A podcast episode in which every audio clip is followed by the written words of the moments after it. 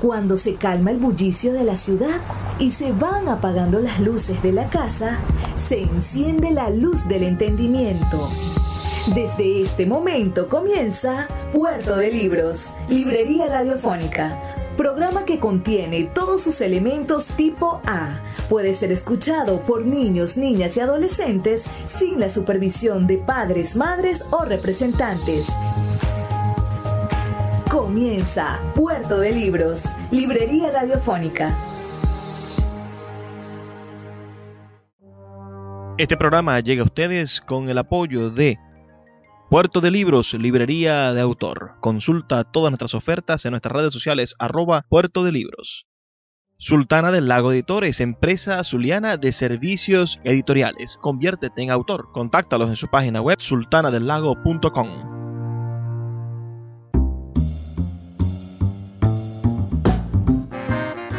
Bienvenidos a Puerto de Libros, Librería Radiofónica, este espacio que hacemos con tantísimo cariño para todos ustedes de lunes a viernes de 9 a 10 de la noche por la Red Nacional de Emisoras Radio Fe y Alegría y ahora también a través de nuestras redes sociales en una versión de video. Así que si nos estás escuchando en cualquiera de las emisoras, ya sabes que puedes acercarte a nuestras redes sociales arroba librería radio en Twitter, Instagram y Facebook o buscarnos en YouTube para poder compartir también esta experiencia libresca, este mundo de los libros que traemos para ustedes todos los días. La noche de hoy vamos a estar compartiendo con un enternecedor, querido y maravilloso amigo. Me refiero a nuestro librero, al regente de la librería Puerto de Libros, a mi mano derecha, al hombre de confianza, a mi amigo Alfredo Peñuela, este caballero que en los últimos tres años ha hecho posible que Puerto de Libros, librería de autor, se mantenga funcionando y tenga cada vez más enamorados de los libros y hablaremos del arte de ser librero. Ah, hablaremos de este tejemaneje de compartir libros y responder preguntas y también hablaremos sobre su vida que es sin duda una de las más interesantes, emocionantes y, y novelables, novelables vidas que he podido conocer. Yo creo que Alfredo Peñuela es el personaje perdido de una novela que aún está por escribirse y que si no la escribe él, bueno, cualquiera de ustedes que hoy nos están escuchando podrán disfrutarla. Vamos a recordar nuestras redes sociales, arroba librería radio en Twitter y en Instagram. Y bueno, dar la bienvenida a nuestro amigo Alfredo Peñuela.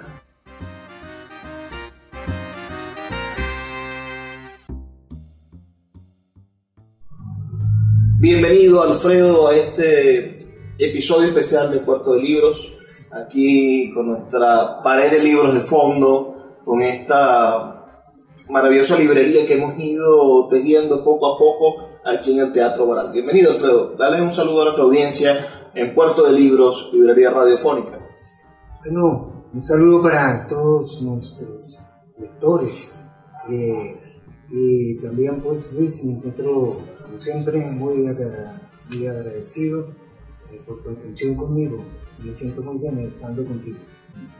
Alfredo, háblame un poco de tu infancia. Tú perteneces a esta condición de, de, los años 60 y 70 en la cual muchísimos colombianos, huyendo del clima político, de la violencia, de la crisis económica, que, imperaba en Colombia, pero al mismo tiempo llamado por la bonanza petrolera, por el nacimiento de la Venezuela saudita, por, por tantas cosas que esa Venezuela de los 70 y de los 60 le ofrecía al mundo. Ah, bueno, tú perteneces a esa generación de niños nacidos en Colombia, pero que, que fueron traídos por sus padres al paraíso venezolano, a esta tierra prometida que fue Venezuela hace 50 y 60 años. Háblanos un poco de, de, tu nacimiento y, de tu llegada a Venezuela. Bueno, efectivamente, eh, mi padre en búsqueda de ese dorado de aquellas eh, épocas, eh, mucho antes de los 70, los años 50, pues decide buscar fortuna aquí en, en Venezuela me trae siendo un niño de, un año más o menos. Entonces, este, pues, cada vez que yo pienso dónde nací, pienso que, que he nacido en Cabimas, porque ahí empecé a descubrir, a descubrir el mundo. Entonces, eh, eh, sí, pues eh, me encontré con una maravillosa infancia. Cabimas en ese momento era un pueblo muy próspero y además había todas las colonias que hoy forman parte de nuestra nacionalidad, menos los portugueses. Ya teníamos a los chinos, a, los árabes, a, los judíos y además teníamos a los norteamericanos que vivían alrededor de, de, de cabinas, sí. Eh, ¿Qué más te puedo decir? Mira, a mí me fascina la historia del ferry, de cómo uh, ese, ese pequeño niño que era Alfredo uh, se encontraba con la ciudad de Maracaibo a través del lago y, y, y, entraba a Maracaibo por el ferry, porque tu papá, podemos comentarlo por supuesto, era encargado de una red de cines en, en Venezuela. Uh, había uno aquí en Maracaibo, específicamente aquí en el Teatro Oral. Uh, había otros en Maracay, en diferentes partes del país. Y cuando le tocaba venir a Maracaibo a, a llevar las cuentas del cine, te traía, porque era su hijo mayor, y, y tú tenías, y lo narraste, y eso me parece maravilloso. Algún día quizás rescatemos ese relato de, del niño y el viejo surcando el lago. Háblame un poco de esa imagen uh, fantasmagórica, pero al mismo tiempo eh, evocadora de, del, del, niño Alfredo Peñuela surcando el lago de Maracaibo. Eh, ciertamente, esa, esa etapa es muy inspiradora, ¿no? Eh, sobre todo lo, los viajes que hacíamos con mi padre semanalmente a, a Maracaibo, en el ferry. El ferry era un espacio maravilloso para mí, además un contacto con, con la naturaleza eh, pues de primer orden. Recuerdo que uh, me divertía mucho arrojándole comida a las gaviotas que se ubicaban en la, navegación de, del ferry. Eh, eh, sí, mm, esa, es una etapa de mi vida que, será definitivamente inolvidable y que he tratado de plasmar en, algunos borradores de, de, de narrativas.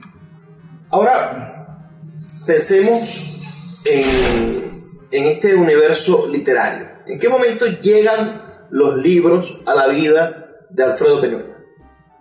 Eh, sí, también de una manera curiosa. Eh, en, la, en esa e, época de los años 50 eh, se se creó una enciclopedia para niños, para jóvenes llamada uh, El Tesoro de la Juventud. Unos libros de, de, gran factura eh, y mm, mis padres decidieron regalarme estos 22 tomos eh, cuando aún ni siquiera yo sabía leer. Pero eh, allí eh, mi madre me, me, ayudó siempre a, mirar el tesoro de la juventud, a, leerlo eh, y, tuve referencias literarias muy importantes. Eh, en general, pues las referencias universales. Allí vi uh, fotografías de las obras de Shakespeare. Eh, mi madre me, me, me leyó y uh, algunas de esas uh, fábulas de Sopo, algunos otros cuentos sueltos. de alguna manera, ese fue mi, mi, contacto con la literatura por primera vez, con esta enciclopedia llamada Tesoro de la Juventud. Esa pregunta se le hicieron a Ángeles Mastreta, ¿no? que cuál había sido su inicio literario y curiosamente se refería también a, esa colección, que allí en esa colección encontró las la primeras referencias literarias cuando era apenas una niña. Eh, sin duda interesante el contacto con la enciclopedia. Pareciera que hoy la enciclopedia es un instrumento inútil que, que nuestros niños jóvenes y bueno y, los adultos jóvenes ya no consultan enciclopedias, la enciclopedia no es una herramienta útil, ya las casas no tienen enciclopedia, no tienen libros, menos van a tener un conjunto de libros tan complejo como una enciclopedia. Pero, pero funcionó en un momento, ¿no? Como, como, como el epicentro, el, el punto de encuentro de muchísimos conocimientos.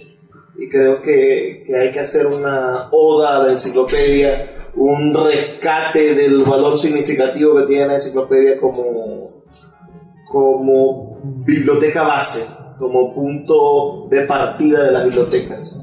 Y, y creo que, que esa, ese tesoro de la juventud fue, y lo han nombrado varios escritores, un, una punta de lanza, un- una especie de, de, de, de- germen fundamental para muchas bibliotecas. Ahora, tú tienes que irte a qué edad, a qué edad vuelves a Colombia, porque si bien sabemos que tu infancia ah, está mediada por el, por el juego místico, mágico, de, de haber crecido en esa cabima, de haber visto ese lago, de haberte entrado en Maracaibo semanalmente, ah, ¿en qué momento te devuelves a esas tierras ah, colombianas llenas de montañas, ah, habitadas por páramos y por, y por el frío del- de la sangre materna? Sí, siempre mi- mis padres tenían esa preocupación de que yo encontrara mis raíces, pero además estaba la coyuntura de encontrar un sitio donde me pudiera educar de una manera más, más adecuada. Y ellos decidieron que tendríamos que volver a Bogotá con, con mis hermanos ya venezolanos. Y yo regreso a Bogotá a conocer un Bogotá, pues realmente ah, después de los, de los 12 años. Y allí hago pues los eh, eh, eh, es- estudios eh, clásicos hasta que me encuentro con, con la alternativa de, de- incursionar de incursionar en el teatro. Entonces más o menos toda esa etapa eh, eh, se, se, suscribe en ese momento, ¿no? En el momento en que llego a, a estudiar a Bogotá después de los 12 años, me encuentro con esa ciudad, como tú dices, también esplendorosa, de un clima muy diferente, pues una mega ciudad. Eh, y claro, por supuesto eso me marca mucho y me forma mucho, es toda una escuela de iniciación. Es- Bueno, vamos a hacer una pausa. Son solamente dos minutos para escuchar los mensajes que tienen los amigos de Radio Fe y Alegría. Y después continuamos un poco con la juventud de Alfredo Peñuela, que es un laborioso actor teatral. Vamos a hablar sobre cómo te inicias en el teatro y esa etapa de los años 70 en la Bogotá un poco hippie, un poco beats y, punk, esa, esa, esa Bogotá punketa. Ya volvemos con más de Puerto de Libros, Librería Radiofónica. Escuchas Puerto de Libros con el poeta Luis Peroso Cervantes. Síguenos en Twitter e Instagram como arroba Librería Radio. La librería Puerto de Libros, librería de autor, ya se encuentra en el Teatro Baral de Maracaibo. Puedes acercarte al maravilloso espacio del café del Teatro Baral y allí vas a encontrar un repertorio gigantesco de libros de nuestra librería Puerto de libros, librería de autor. También puedes solicitar cualquiera de nuestros títulos a través de nuestra página web puertodelibros.com.be o a través de nuestras redes sociales, especialmente Instagram, arroba Puerto de Libros en Facebook, Twitter e Instagram. Puerto de Libros, la mayor librería virtual de Venezuela y ahora también en el Teatro Baral patrimonio cultural de nuestro país. El poeta Luis Peroso Cervantes le acompaña en Puerto de Libros, Librería Radiofónica, por Radio Fe y Alegría, con todas las voces.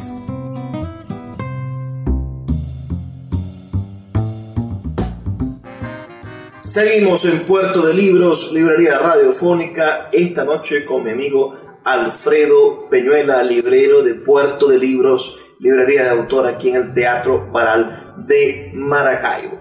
Tenemos una oportunidad maravillosa de conocer más sobre la vida de este hombre que día a día nos brinda soluciones lectoras, nos hace entrega de recomendaciones y vigila fielmente que las personas obtengan el libro que están buscando. Y si no lo consigue en este momento, bueno, ah, pasa noches en vela pensando dónde conseguir el libro que usted necesita.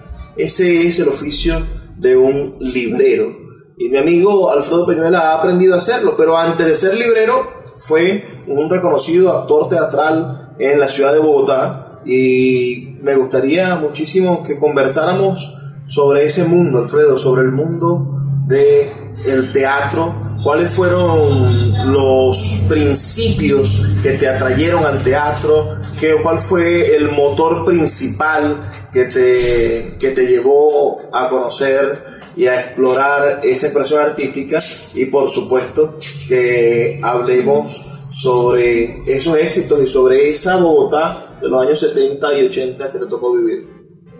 Eh, ciertamente, esos años 70 me dieron la oportunidad de ver, por decirlo así, un, un mundo nuevo, descubrí el teatro en la Universidad Nacional, porque había una efervescencia Ah, ligada a todo, a los acontecimientos eh, eh, políticos. Eh, recordamos aquellas épocas agitadas donde se suscitaban encuentros callejeros entre los estudiantes, la policía y el ejército alrededor del mundo, Japón, Lima, Nueva York. Bueno, está el caso de Daniel Convendit, que prácticamente derroca al general de Gaulle a, a partir de sus incendiarios discursos. Esa época eh, era, era, era muy agitada y de pronto pues eh, eh, me, me, encontré viendo teatro de agitación, teatro político y me llamó mucho la atención que los actores eran gente muy joven, de mi edad. Así que probé suerte también en, en, esos inicios del teatro, que era el, teatro independiente, un teatro contestatario y básicamente era una tribuna política con la la quimérica idea de hacer la revolución en, el escenario. Eh, el caso es que eh, yo llegué allí y, quedé completamente cautivado por el mundo mágico del teatro. Y así el tiempo se, se me fue acumulando y pasando y también en este teatro pues eh, vi también la transformación de ese teatro de agitación hacia un teatro más estético, más clásico, más teatro eh, profesionalmente eh, entendido. Eh, nada, el teatro de todas maneras era algo difícil de hacer, habida cuenta de que no se producía nada, digamos, para, para sobrevivir. Entonces los actores necesariamente tenían que buscar los caminos de la televisión, y buscar los caminos del incipiente cine o la publicidad, porque allí era donde se encontraba la forma eh, de, de, de, sobrevivir. Entonces, eh, pues sí, eh, sin, sin, ninguna ah, modestia, yo considero que esos 20 años que hice teatro día tras día pues fueron muy completos porque también pude incursionar en la televisión y, en el cine. De manera que ahí está esa experiencia bruta, esa experiencia uh, completamente eh, vivida, pero que, que, ahora hoy disfruto mucho uh, decantando mis ideas y con una posibilidad muy cierta de que si yo vuelvo al teatro lo voy a hacer con mucho profesionalismo. Cuéntanos de, de las agrupaciones. Sé, porque me lo has dicho tú en otros momentos, que eras un joven muy, muy tímido y que hacer teatro fue también como una especie de reto personal, de decirte a ti mismo, yo puedo lograrlo y me voy a atrever a hacerlo porque tengo que vencer estos demonios. Ah, cuéntanos de esa experiencia, de cómo vencer la timidez y sobre todo dónde comenzaste a hacer teatro y de ese, de, de ese incipiente mundo teatral de Colombia que hoy parecen que todos son grandes maestros del teatro y todos han dedicado bueno, su vida a hacer eso, a pesar de haber sido tan jóvenes como tú. Ciertamente, estaban, digamos, los, precursores, ¿no? los padres nuestros, que era gente que mm, se inspiraron mucho en el encuentro con uh, una actor y director de la, de la famosa agrupación de Moscú, el arte de Moscú, de Stanislavski, todas esas eh, teorías que pues, eh, eh, tuvieron mucho fruto en, Estados Unidos. Bueno, un, personaje de estos, de la escuela de Stanislavski, llega a, a Colombia y forma el primer grupo de teatro independiente. Es un hombre que viene de, de la Rusia soviética y viene también con ideas de contenido político. Esto Ah, da con el traste el proyecto de este Sekisano, este japonés que es eh, detectado por el gobierno y expulsado del país precisamente por, ser comunista. Estamos hablando de, la época de la dictadura de Rojas, de Rojas Pinilla. En todo caso, estos eh, actores que se encuentran con Sekisano después le dan la vuelta al mundo, uh, experiencias y algunos se quedan y hacen carreras profesionales en, en, el teatro y, cuando regresan eh, comienza eso, comienza el teatro independiente, eh, comienza a, formarse agrupaciones que, que, a la vez saben que necesitan conquistar un público y que necesitan necesariamente una sede. Entonces se abren cuatro o cinco sedes que son como eh, las bases de lo que más tarde se llama el, nuevo teatro. Y estas sedes en su orden sería la Candelaria de Bogotá, de Santiago García, un hombre mundialmente hoy conocido, el TEC de Cali, de Enrique Buenaventura, eh, que también es una, una, personalidad en el, teatro, en el teatro mundial. Y después vendría como una, una segunda generación de ah, gente básicamente que viene de la universidad, como el Teatro ah, Libre de Bogotá, el Teatro ah, Popular de Bogotá, eh, y el teatro ah, eh, local de Bogotá también, todos más o menos con las mismas características, solo que vinimos después de los, precursores. Ellos estaban ahí dentro de esa eh, segunda generación aportando un grano de arena porque siempre me moví, me así entre, entre, las sombras. Era conocido más que todo por, mis, compañeros. Pero eh, desde ese punto de vista de las sombras, pues yo veía, veía, veía muchas cosas, veía cómo se hace el teatro. Eso siempre me interesó más que incluso actuar en teatro, ¿no?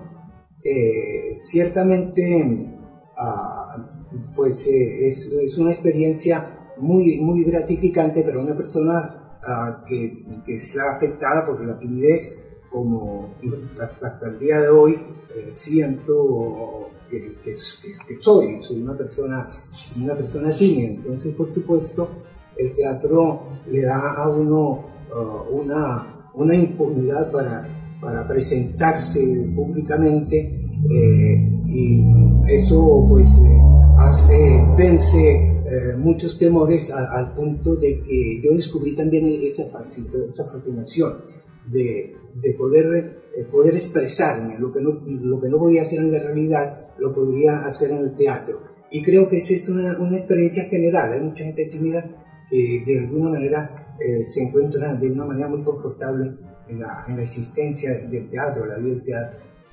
Bueno, aquí hay otro, otra razón más para encontrarnos nosotros con las expresiones artísticas, ¿no? Tenemos en el teatro la posibilidad no solamente de superar nuestros miedos expresivos, sino también de encontrar círculos y espacios de libertad, de realización, de, de, de poder completarnos. La idea platónica del completarse, de, del buscarse del andrógino, ¿no? Ah, creo que funciona en todas las expresiones donde hay pasión y el teatro como lo describe mi amigo Alfredo Peñuela, puede servir para que nos completemos y para que llenemos esos espacios vacíos que se producen en nosotros cada vez que, que nos encontramos con nuestros miedos, con nuestras falencias, con, con esas inseguridades naturales en todos los seres humanos.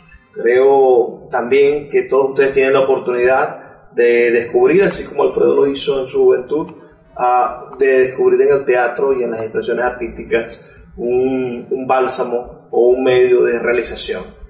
A la vuelta, en el siguiente segmento, vamos a estar conversando con Alfredo sobre, bueno, su cambio de vida.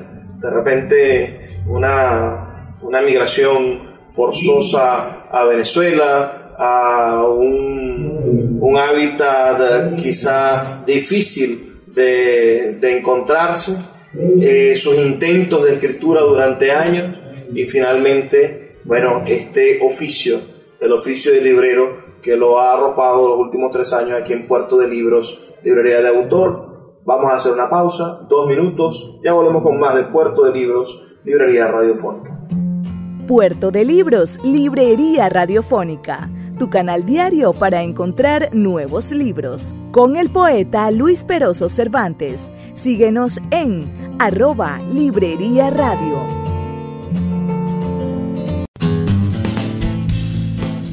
Sultana del Lago Editores es una empresa zuliana de servicios editoriales. Nuestro catálogo tiene más de 100 títulos de autores nacionales e internacionales. Además, somos la única editorial que presta servicios de impresión bajo demanda en Maracaibo.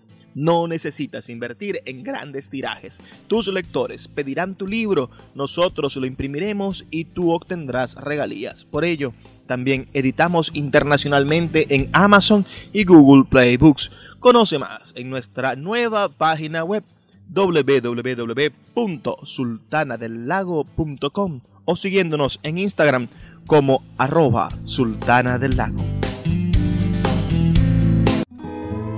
El poeta Luis Peroso Cervantes le acompaña en Puerto de Libros, Librería Radiofónica, por Radio Fe y Alegría, con todas las voces.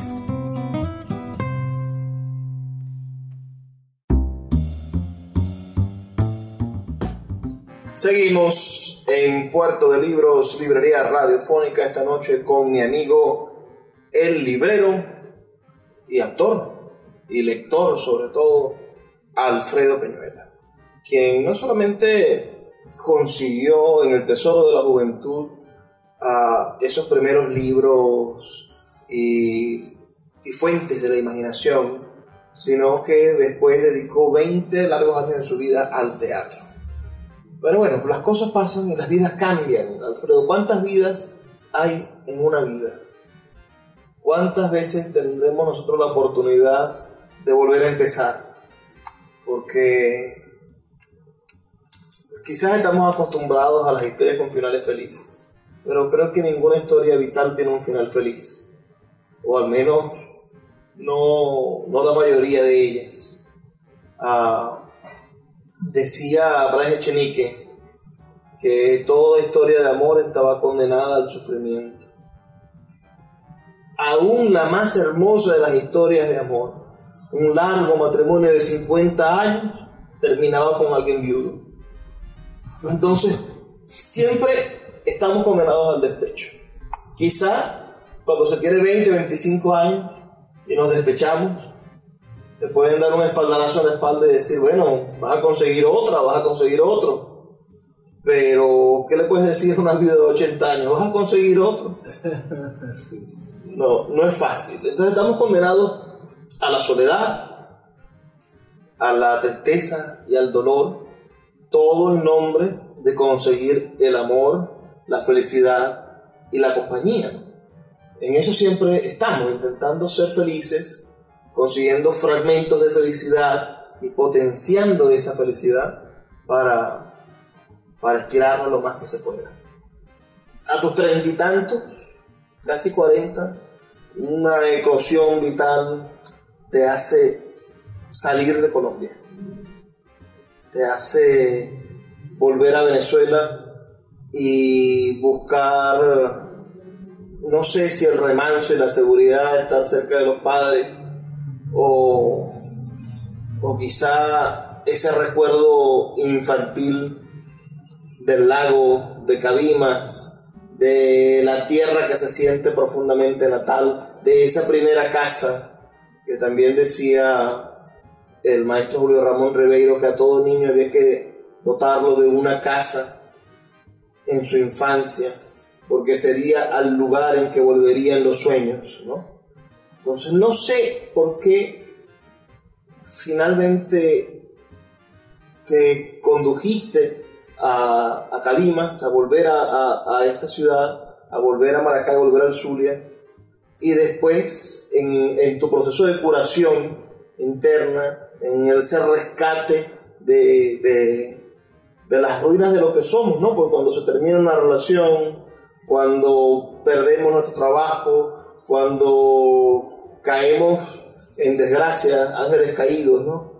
Eh, siempre recogemos del suelo, entre las cenizas, lo más preciado y volvemos otra vez, los que son valientes, ¿no? Porque hay unos que, hay personas que deciden suicidarse, hay personas que deciden uh, lanzarse al autobús, uh, pero los valientes vuelven otra vez a ponerse de pie y es tu caso, te has vuelto a poner de pie. Háblame de, de esa experiencia, de, ese, de esa experiencia Fénix, de, de morir envuelto en tus propias llamas y renacer. Bueno, sí, eh, efectivamente, eh, por razones que serían un poco engorrosas de explicar, eh, un tanto dramáticas, dejé Colombia uh, y busqué refugio otra vez aquí eh, en, mi, pueblo de, de, de mi infancia.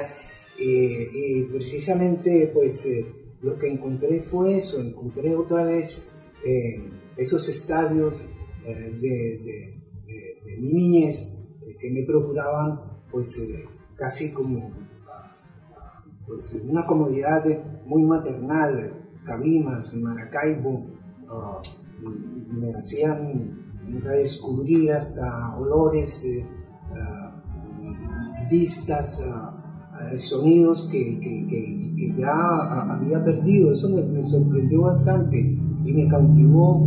Y yo venía por una etapa pues, muy corta, me fui quedando casi sin darme cuenta, me fui quedando, me fui quedando hasta el punto de que ya he vivido mucho más tiempo en, en Venezuela que, en Colombia. He vivido más de la mitad de mi vida en, en Venezuela.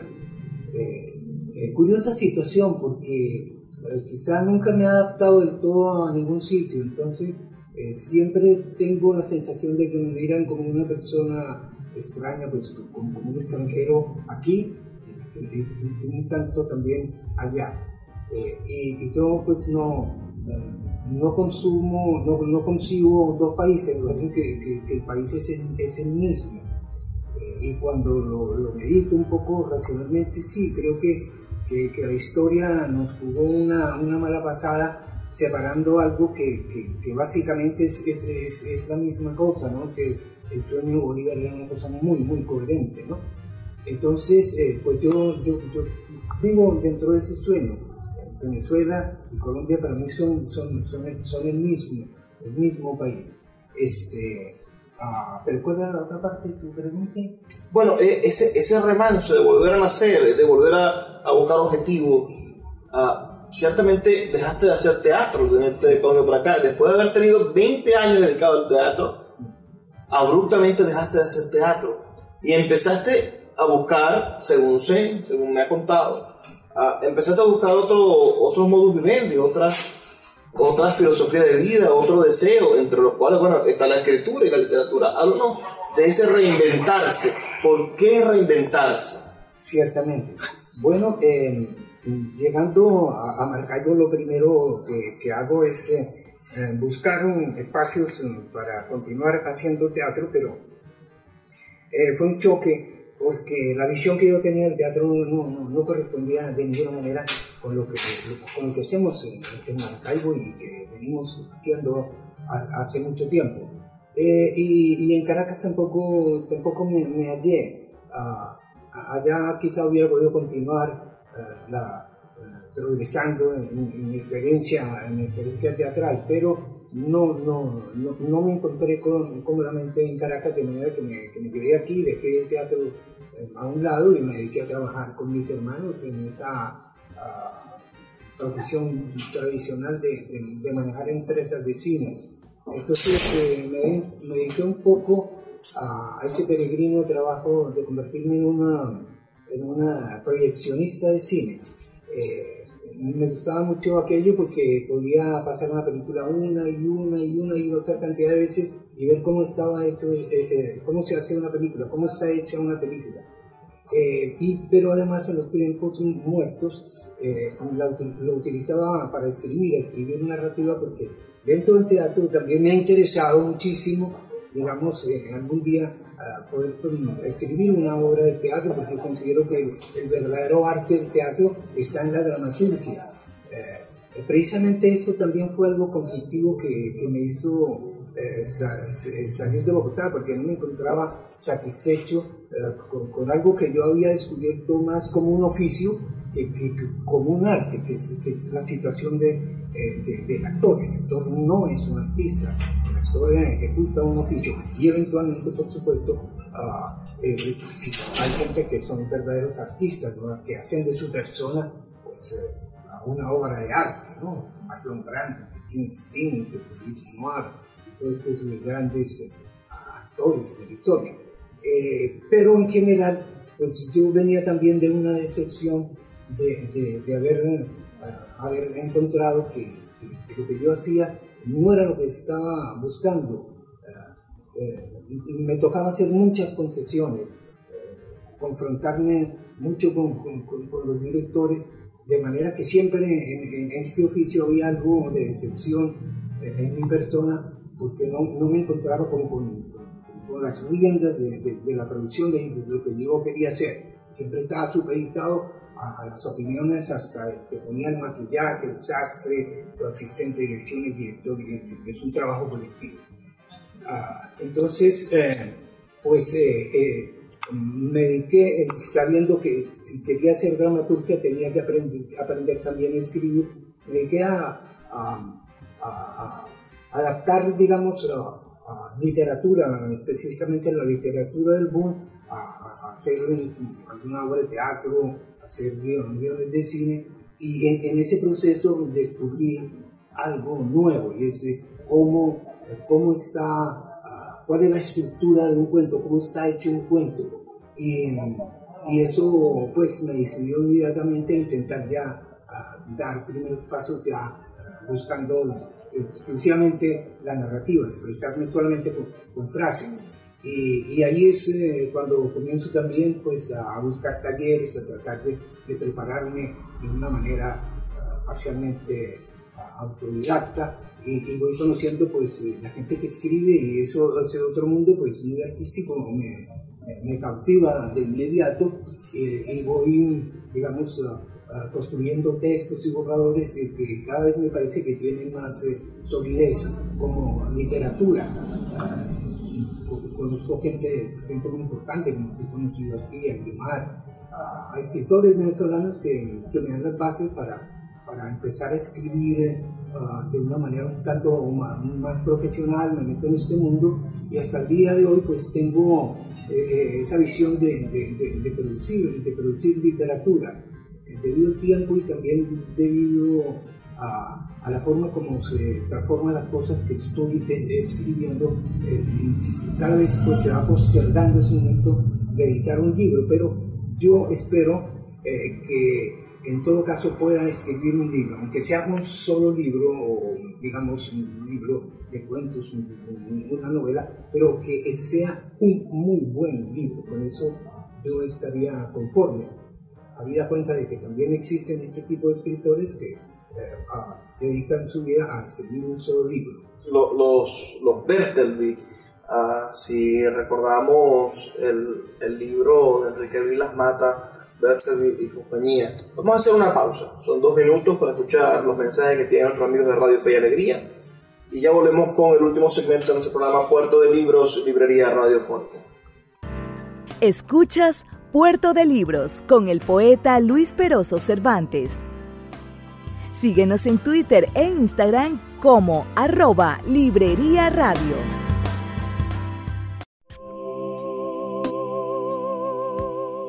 Si te gusta nuestro programa, puedes apoyarlo con un pequeño aporte mensual de 2 dólares. Un acto de micromecenazgo puede mantener en línea nuestro programa a través de nuestras plataformas virtuales y de la Red Nacional de Emisoras Radio Fe y Alegría. Sé parte de la manera en la que transformamos la realidad y el pensamiento a través de la literatura. Apóyanos para seguir llevando a tus hogares Puerto de Libros, Librería Radiofónica. Más información al 0424 672 3597. El poeta Luis Peroso Cervantes le acompaña en Puerto de Libros, Librería Radiofónica, por Radio Fe y Alegría, con todas las voces.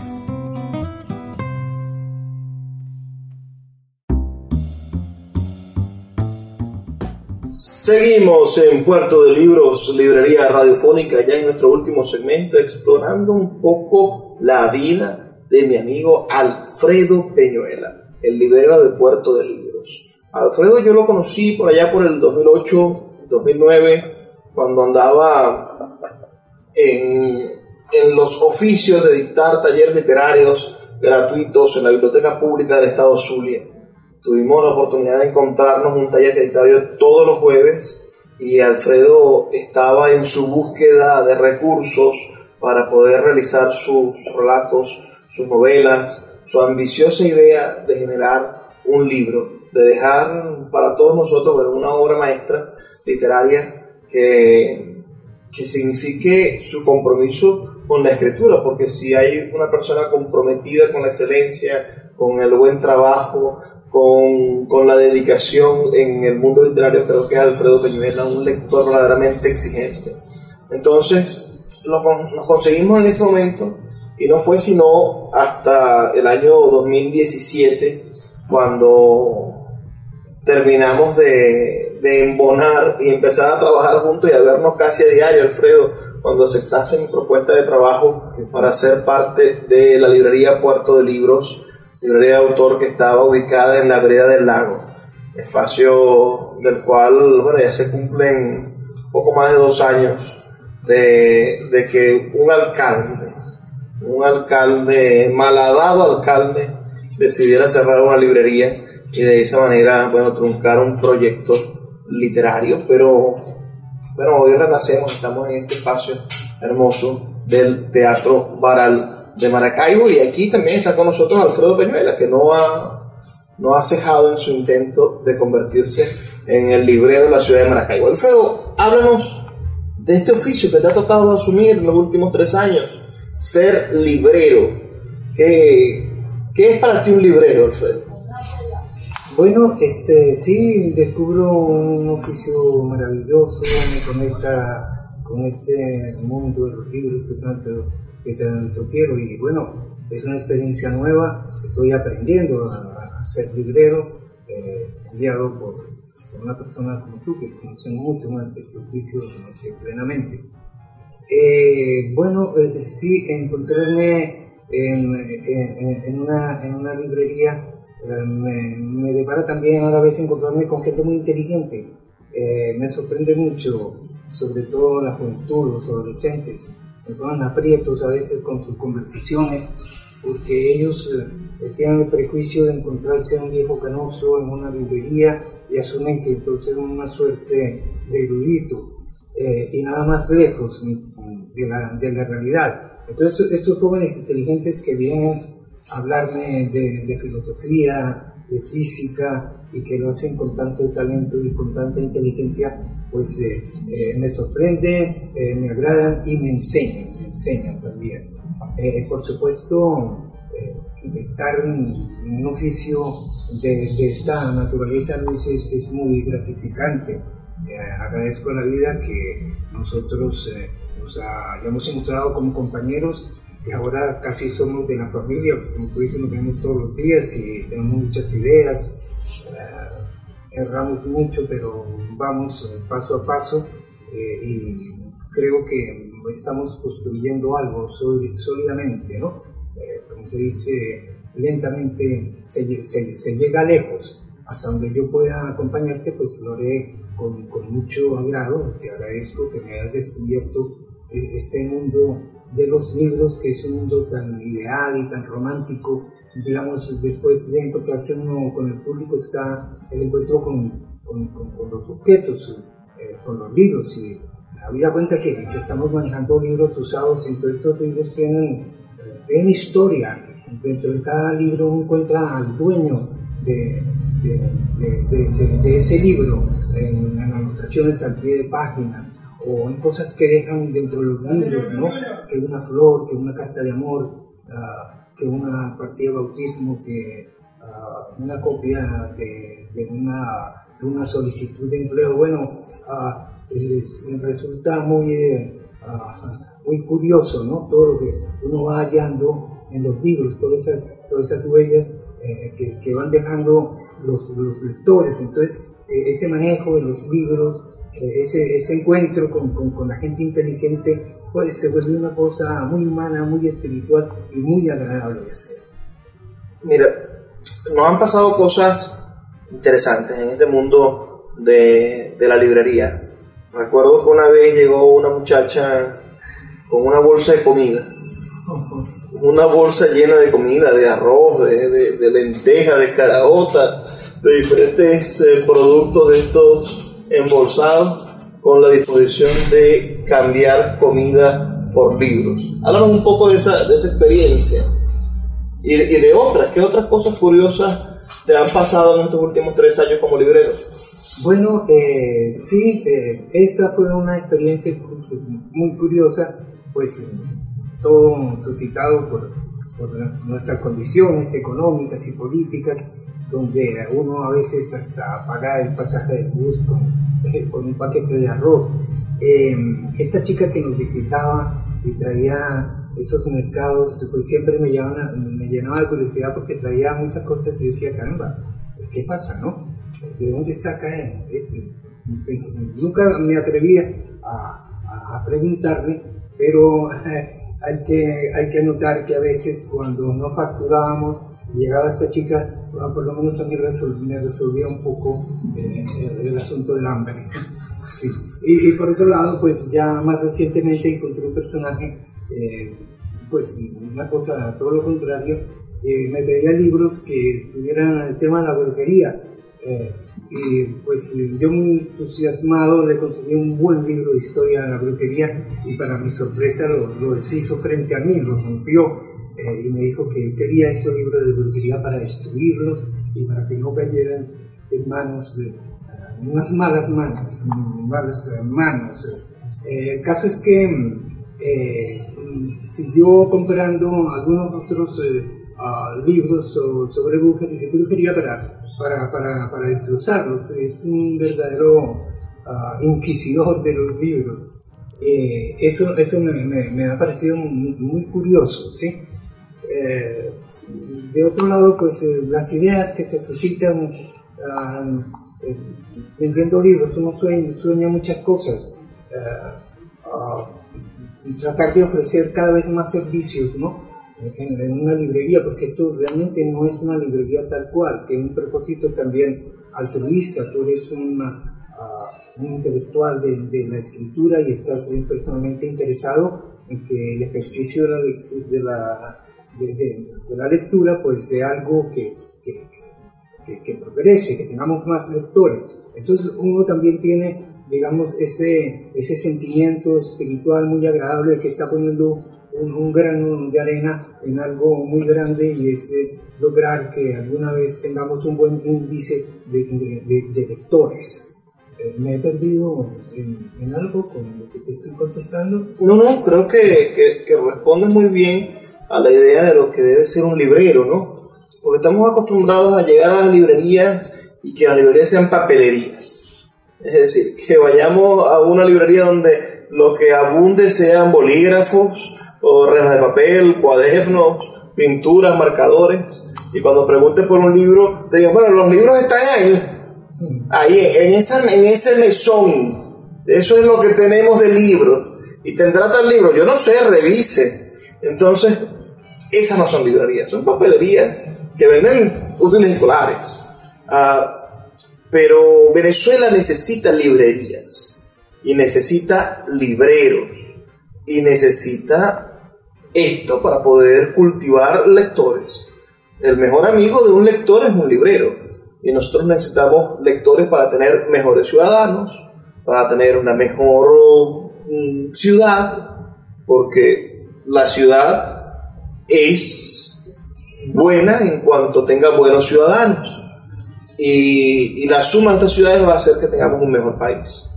Entonces, es nuestra responsabilidad y es la manera que estamos poniendo este granito de arena. Para finalizar, Alfredo, ¿qué invitación le haces tú a las personas que nos están escuchando esta noche en torno al mundo de los libros? ¿Qué, qué deben buscar en una librería?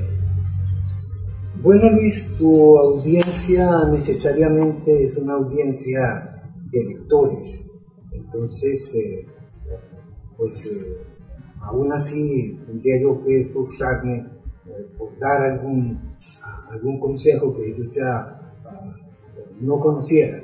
Pero de todas maneras, ya de una manera personal, yo espero que tus lectores y los lectores que nos vayan conociendo en adelante, pues se pongan en contacto con nosotros, que nos, eh, que nos apoyen en, esta, en esta quimera de hacer del libro pues un, un elemento útil eh, que sirva para, humanizarnos más eh, y que sirva para, para instruirnos más y que de esa manera pues los resultados como tú dices siempre serán efectivos tenemos mejor gente en la medida que eh, leamos más y leamos mejores libros ya viene siendo hora de retirarnos realmente es un placer conversar con ustedes todos los días Recuerden que estamos aquí de lunes a viernes de 9 a 10 de la noche por la Red Nacional de Emisoras Radio Fe y Alegría. 23 emisoras conectadas para llegar a sus hogares con buenos libros.